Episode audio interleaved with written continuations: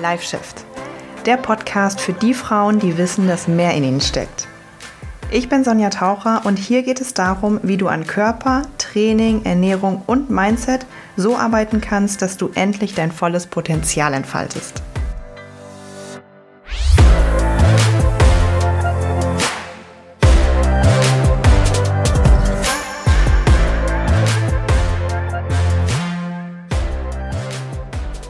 Hallo und willkommen zurück zu einer neuen Folge, zu einer neuen Oldschool-Folge. Denn ähm, diese Folge ist mal wieder nur per Ton.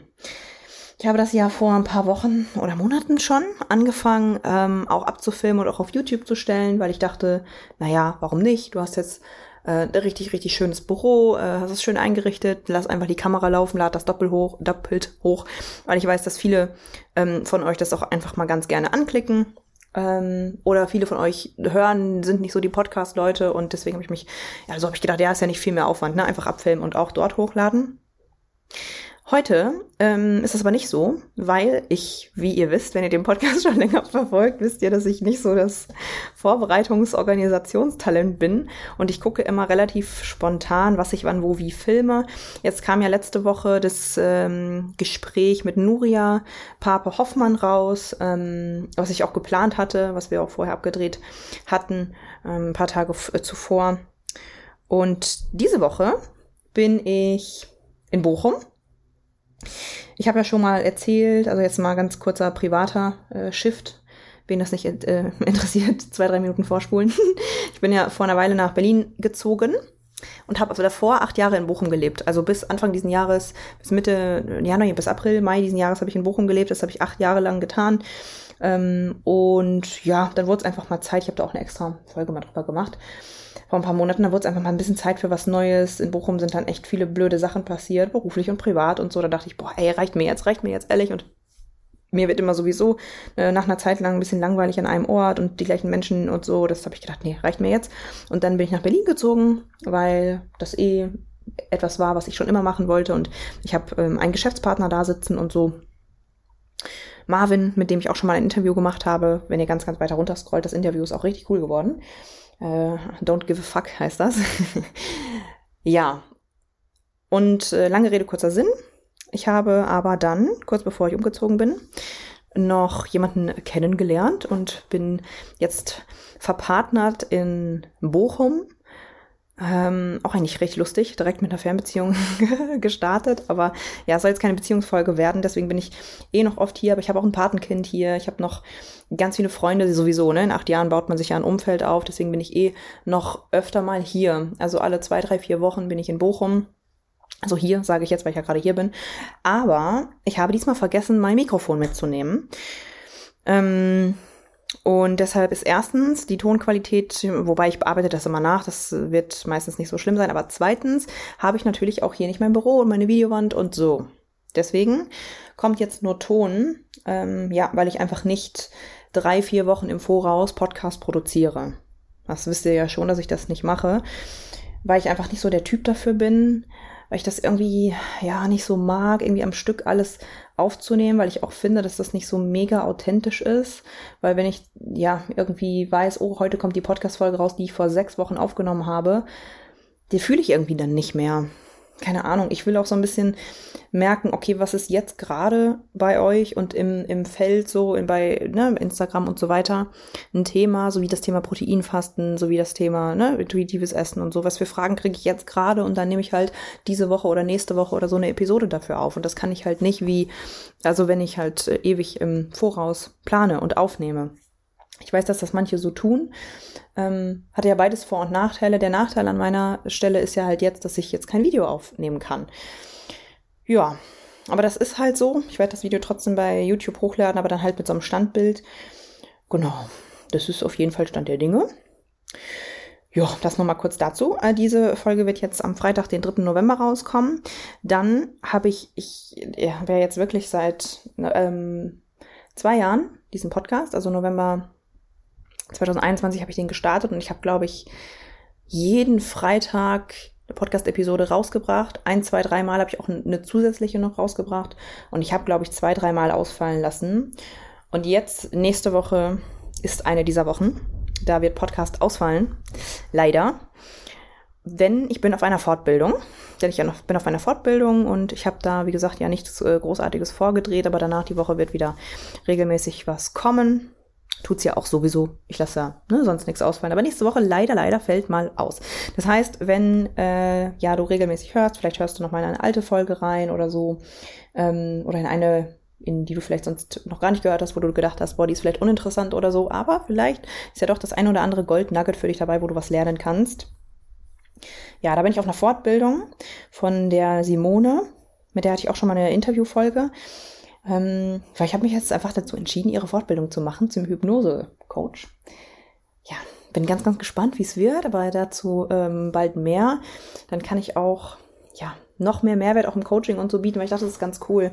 Ich arbeite ja eh mit vielen Mindset-Themen und mh, mm, wenn ich halt sage, okay, da habe ich noch mal mehr Tools an die Hand bekommen, wie ich vielleicht ja, Unterbewusstseinsthemen oder emotionales Essen oder so ist ja auch, Hypnose ist ja auch ein bewährtes Mittel bei emotionalem Essen und so weiter oder bei ähm, Triggerpunkten und so. Und wenn ich das nochmal da oder mal neue Tools lerne, das kann nur hilfreich sein für mich und für die Mädels, die ich betreue. Also ja, Mehrwert fürs Coaching wird wirklich innerhalb der nächsten Monate und Jahre immer nur mehr und mehr und mehr und steigen und steigen. Weil ich mich einfach bemühe, mich da noch weiterzuentwickeln. Ja, Genau, das war jetzt aber irgendwie ganz schön viel. Zum Anfang heute möchte ich auch mit dir über ein Thema sprechen, was ich oft bemerke, was ich bei mir bemerkt habe in der Vergangenheit und auch noch teilweise bemerke. Und was, glaube ich, ganz normal ist bei Mädels oder Menschen, es sind ja nicht nur Mädels, die einfach viel Vorgeschichte mit diesem Thema haben, nämlich das Thema magenvoll, aber noch hungrig. Und ich glaube, du hast jetzt auf diese Folge geklickt, wenn du dich eh schon damit orient ach, orientieren, sage ich, wenn du dich eh schon damit identifizieren kannst, wenn du eh schon dich angesprochen fühlst, dann wirst du jetzt eh schon zuhören, weil wenn nicht, dann wirst du gar nicht darauf geklickt haben. Meiner Erfahrung nach ist es nämlich so, dass es die Situation gibt, dass du körperlich spürst, du bist satt und hast aber trotzdem noch Hunger. Bei mir war das in der Vergangenheit häufig so. Ähm, und was dieser Hunger genau bedeutet, darüber reden wir noch, aber erst also so dieses, dieses, ich, ich bin noch nicht befriedigt, ich muss weiter essen. Bei mir war es in der Vergangenheit so, dass sich das so ein bisschen ähm, leicht angebahnt hat, also wirklich milde, wenn ich das jetzt mal so reflektiere. Ähm, also wirklich eher so in normalen sozialen Interaktionen. Ne? Es gibt auf der Arbeit mal ein Stück Kuchen und es gibt Kekse und irgendwie ähm, merke ich dann schon, boah, eigentlich müsste ich, müsste jetzt nichts weiter sein. Ich bin jetzt satt, aber ich kann irgendwie nicht aufhören. Ja, ich kann irgendwie nicht aufhören. Das ist so, glaube ich, auch eine Situation, die viele Menschen kennen, die auch Menschen kennen, die jetzt nicht unbedingt ja, ein Thema mit ihrem Körper oder mit ihrem Essverhalten haben. So, ich glaube, das ist auch menschlich, ne? Einfach irgendwie zu merken, boah, ich kann jetzt irgendwie von den Chips nicht aufhören und so, ne? Ich greife immer wieder da rein. Das habe ich ja auch in dem Gespräch mit Nuria Pape Hoffmann be äh, besprochen, dass Lebensmittel mittlerweile auch einfach so konstruiert sind, dass sie uns irgendwie süchtig machen, dass Geschmacksverstärker drin sind, dass Zucker da drin sind, dass Fette da drin sind, dass Transfette da drin sind und irgendwie, äh, ja, ist, sind sie halt einfach so konstruiert und so gebaut. Chips sind so gebaut, dass man ne, schwer widerstehen kann. Und in meiner Geschichte wurde es dann aber immer auch ein kleines bisschen extremer und auch bei Lebensmitteln irgendwann der Fall, die nicht unbedingt so diese, diese krass süchtig machen Lebens, krass süchtig machenden Lebensmittel, wie zum Beispiel Schokolade und so sind. So, und hier, während alles, was, während allem, was ich jetzt sage, bitte hinterfrag dich da einfach, ob das auf dich zutrifft. Ähm, bei mir ging es dann irgendwann weiter, das war auch während der Ausbildung, dass ich gemerkt habe, das weiß ich noch ganz genau. Ich habe nämlich in äh, meinem dualen Studium Fitnessökonomie, das erste Studio, in dem ich gearbeitet habe, ist ja so ein so ein, so ein, so ein Fitnessstudio gewesen. Das ist für alle, die im, aus dem Ruhrgebiet oder aus Bochum kommen, war im Ruhrpark. Da gab es mal ein Fitnessstudio, weiß nicht, ob ihr das kennt, gegenüber von Karstadt. Da habe ich ähm, anderthalb, zwei Jahre lang gearbeitet und den ersten Part von meinem dualen Studium dort gemacht ja, da sind aber schon sehr viele psychische Themen aufgetreten und so und auch, ja, äh, ja, die ersten Anzeichen von so mentalen Geschichten und Essverhalten und so kamen dann, weil ich auch nicht so wirklich wusste, wie ich mit Druck äh, und, und schlimmen Situationen auf der Arbeit umgehen sollte und auch privat. Und dann habe ich halt so gemerkt, ich bin durch den Ruhrpark, also für alle, die es nicht kennen, Ruhrpark ist ein äh, Einkaufszentrum. Ähm, ja, ein mega schönes, wo man halt so lang geht, teilweise Outdoor und dann ist da halt auch so eine Essenscourt, so ein Essens Food Court, so eine Essensmeile. Und dann hatte ich teilweise Schicht bis 22, 23 Uhr oder weiß ich nicht, 18 Uhr oder so und dann ist halt viel, voll wenig los nur noch. Und dann musste ich, um zu meinem Bus zu kommen, durch diesen Food Court durch. Und ähm, dann habe ich halt gemerkt, dass ich mir da zum Abendessen, da gab es immer so einen, so einen Asiaten, der war mega, mega lecker ähm, so eine Portion Reis mit Tofu und Gemüse und so geholt habe. Diese Portionen waren heftig groß. Und dann habe ich die gegessen, gegessen. Und ich habe eigentlich schon gemerkt nach der Hälfte, boah, es wird jetzt, ich muss kämpfen. Habe es komplett aufgegessen. Und dann in mir dieses Gefühl gehabt, ich brauche noch mehr. Das war sogar noch nach beendeter Portion. So. Das ist übrigens Merkmal Nummer eins. Weil bei einer Chipstüte ist es so, naja, die Portion ist irgendwie auch noch da. Ne? Aber bei, äh, wenn die Chipstüte zu Ende ist, ist es dann bei vielen so, oh, jetzt ärgere ich mich, aber scheiße. Aber in dem Fall war es so, okay, die Portion Reis und Gemüse und so weiter war zu Ende, die war aufgegessen, die war weg. Ich hatte trotzdem das Gefühl, ich brauche noch was. Obwohl mein Körper, ne, mein Bauch hat gedrückt, ähm, so, ich habe mich unwohl schon gefühlt. Es war echt kurz vorm Platzen. Und zweiter Punkt, das waren halt normale, gesunde Lebensmittel. Es war jetzt kein eine Schokolade, ne, kein Trigger Food in dem Sinne, kein, oh Gott, das darf ich nicht und so. Es war ein ganz normales Lebensmittel. Da, wenn ich jetzt das rückblickend beurteile, habe ich schon eigentlich merken sollen. Klar, merkt man in der Situation selber nicht, aber hm, das könnte jetzt mal hier in eine andere Richtung gehen. So, und in den ersten Wochen, Monaten ist das dann auch immer so ne, geblieben. Dann wurde es halt irgendwann so, dass ich dann auf der Arbeit kurz vor Schluss noch mein eigenes mitgebrachtes Mittagessen gegessen habe und mir fest vorgenommen habe, das ist nur, du isst nur das und so. Und es war auch teilweise sehr wenig. Und dann musste ich in diesem Food Court vorbei und dachte, ach komm, egal, ich esse jetzt zusätzlich noch diese Portion Reis und Gemüse. Nicht, weil ich so hungrig war, sondern weil ich das verbunden habe mit, äh, ich komme jetzt runter von der Arbeit, all diese, da sind wirklich, also ich möchte das jetzt nicht so ausweiten, aber auf dieser Arbeitsstelle sind richtig schlimme Dinge passiert. Für mich und die anderen äh, Azubis und so. Und da kam ich eigentlich, ich hatte niemanden zu der Zeit zum Reden und so. Es war echt eine scheiß Zeit so in meinem Leben. Und das war so, das Essen war dann das, wo ich einfach mich fallen lassen konnte. Ich glaube, da können sich viele von euch mit identifizieren. Und da habe ich natürlich in dem Fall, jetzt weiß ich's, versucht, meine negativen Gefühle zu kompensieren, sie gerade mal nicht zu spüren, weil es ist schon was anderes, ne, wenn du dann alleine nach Hause gehst und dann spürst du vielleicht diesen Druck, diese Angst, diese Trauer, diese Wut, diese Einsamkeit. Oder wenn du dich einfach hinsetzt und das Essen gibt dir kurz Glückshormone und so, es ist wenigstens ein kleiner positiver, ein kleines positives Gefühl, ein kleiner positiver Moment. Und irgendwann verbindest du das damit und irgendwann geht's nicht mehr anders. So war es jetzt zum Beispiel bei mir. Also man macht es nie ohne Grund, ne? Das will ich auch damit sagen. So, da frag dich mal, was für ein Bedürfnis steckt eigentlich dahinter? Was für ein Gefühl will ich eigentlich gerade nicht fühlen? Was ist eine Stunde davor passiert? Was ist zwei Stunden davor passiert? Was hat mich eigentlich aufgewühlt? Diese Fragen helfen meistens schon sehr. Hätte ich mir die damals gestellt, aber ich habe gar nicht, ich hatte da gar nicht, war da nicht weit genug für. Ja. Ja, und dann irgendwann ist es halt auch so weit gewesen, dass ich dann, ähm, ich irgendwann war es nicht mehr der Food Court, irgendwann war es, ich hatte dann ähm, eine Zeit lang in so einer Wohnung gewohnt, ähm, in so einem Apartment, 17, ach nee, 17 sage ich, 27 Quadratmeter, das ist ja auch schon klein. Und da direkt darunter war so eine Pizzeria. Und dann habe ich mir irgendwann da eine richtig dicke, fette Pizza mit Käserand geholt. Dann wurde es irgendwann die, ne, weil die war noch heftiger als das ähm, als der Reis mit Gemüse. Die war noch besser im Betäuben und irgendwann war es dann noch ein Ben Jerry's dazu. Ich habe dann wirklich teilweise eine Riesenpizza und ein ganzes Ben Jerry's an einem Abend gegessen. Ähm, natürlich nicht, weil ich Hunger hatte und natürlich war ich schon nach drei Stücken Pizza und vielleicht drei Löffeln Ben Jerry's satt. Da hat mein Körper mir gesagt, reicht jetzt. Habe ich das gehört? Jein. Hätte ich in mich reingespürt und mal wirklich mir im Moment genommen, mal durchgeatmet, ja. Aber natürlich habe ich irgendwann gespürt, Bauchschmerzen, übel, aber trotzdem habe ich halt weitergemacht. So, das war jetzt natürlich das, das Extrembeispiel. Das war jetzt auch in dem Fall eine Essstörung. Es waren irgendwann richtige Binge-Attacken und so und dann irgendwann ja auch eine Bulimie. Aber ähm, trotzdem gibt es und auch irgendwann, als ich diese krasse Phase überwunden habe, auch 2019, 2020, wo ich sehr dünn war und dann nochmal sehr krass Muskulatur aufgebaut hatte im äh, Bodybuilding. Die Phase, die ich jetzt gerade beschrieben habe, war 2016, also schon noch was äh, dazwischen. Ähm, habe ich es ein bisschen anders gehabt. Da habe ich auch mir eine Riesenportion total volumenreiches Essen gemacht und vielleicht kennt der ein oder andere das auch. Ich zähle jetzt übrigens so ein paar Situationen auf, damit du für dich gucken kannst, finde ich mich da wieder. So. Und am Ende sage ich dann auch nochmal was allgemein dazu.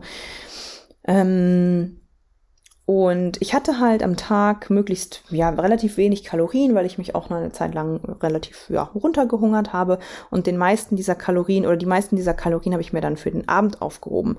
Und dann, das habe ich schon mal erzählt, auch im Podcast, da habe ich meistens so, ein, so eine Riesenportion. Ich habe mir dann Ofenkartoffeln gemacht, Salat, Grünsalat äh, mit null Kalorien Dressing, also nur mit Essig und so, Tomaten, Ei, hauptsächlich nur mit Ei klar, also alles, was krass Volumen enthält. Dann habe ich teilweise noch diese ekelhaften Cognac-Nudeln, diese Null-Kalorien-Nudeln damit reingemacht.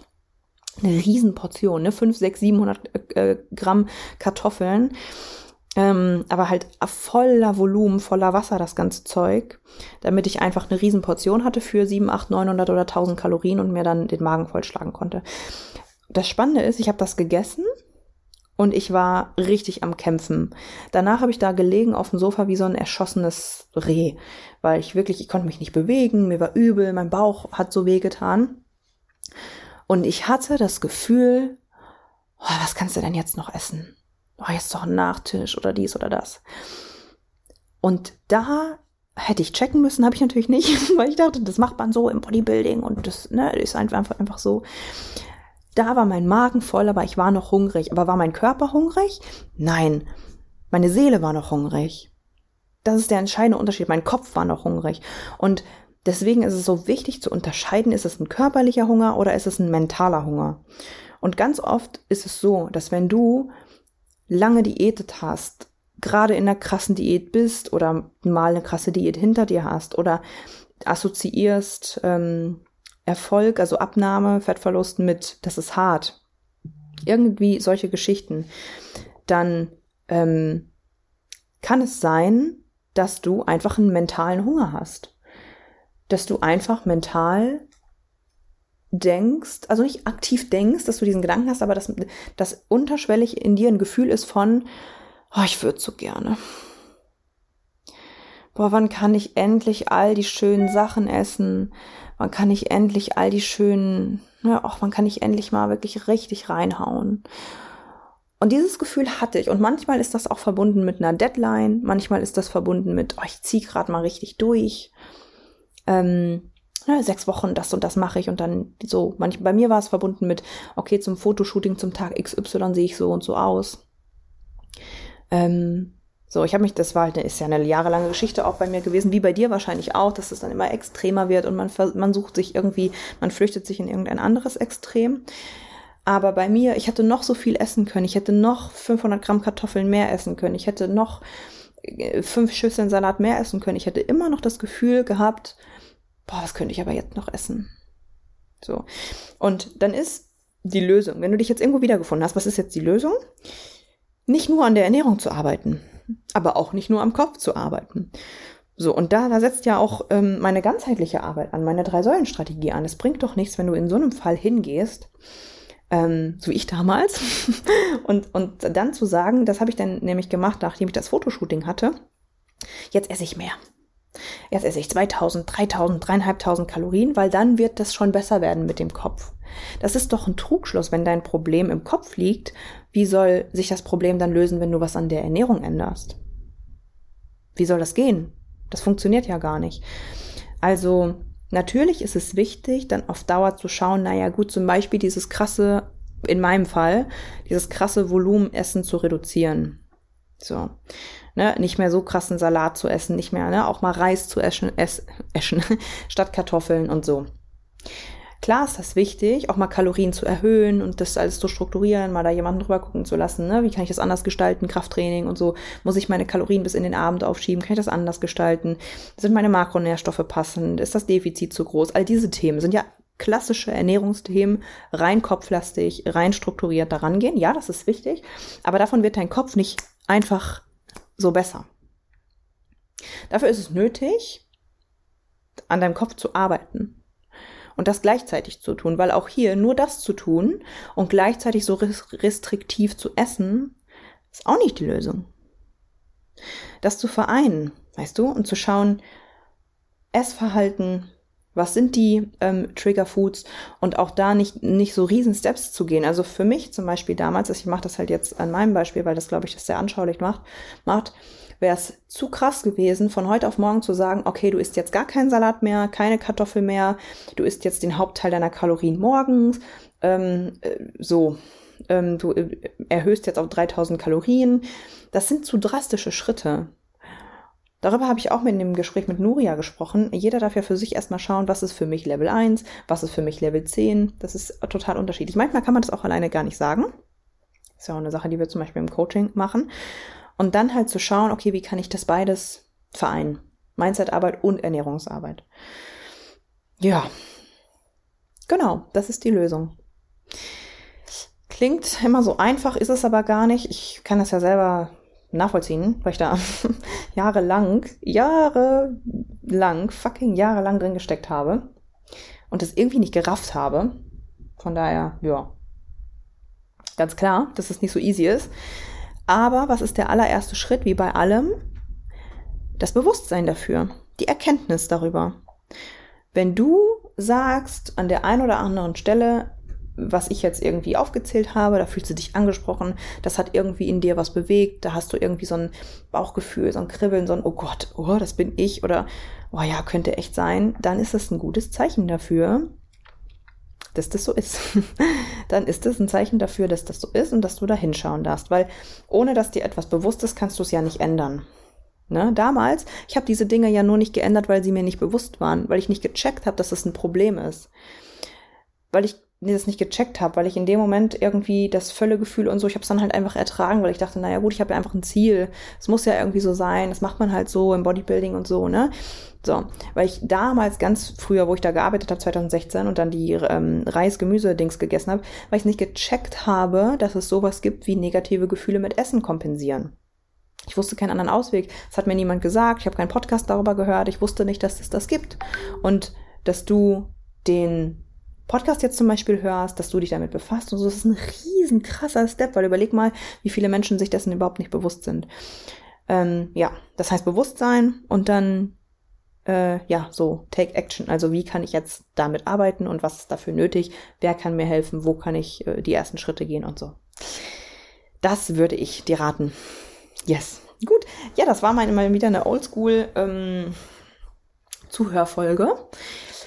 Ich würde mich freuen, wenn du mir schreibst, was gerade so Themen sind, die dich bewegen, was gerade so Themen sind, wo du nicht weiterkommst, weil ja, nur so kann ich ja auch den Podcast hm, ja, mache ich ja, wie gesagt, ne, für dich, für euch. Nicht um mich reden zu hören, sondern damit du weiterkommst. Deswegen würde es mich freuen, wenn du mir bei Instagram schreibst, welche Themen dir helfen, mit welchen Themen du struggles, was du gerne in meinem Podcast hören willst und dann schaue ich, ob dazu eine Folge Sinn macht.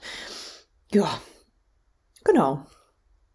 Dann wünsche ich dir ein wundervolles Wochenende. Ich bin nächste Woche auf Fortbildung, dann hören wir erstmal jetzt eine Woche nichts voneinander und äh, ich bin schon ganz gespannt, was ich dort lernen werde. Ich werde auf jeden Fall bei Instagram euch auf dem Laufenden halten, so ein bisschen in den Stories. Also wer das interessant findet, da einfach mal vorbeischauen.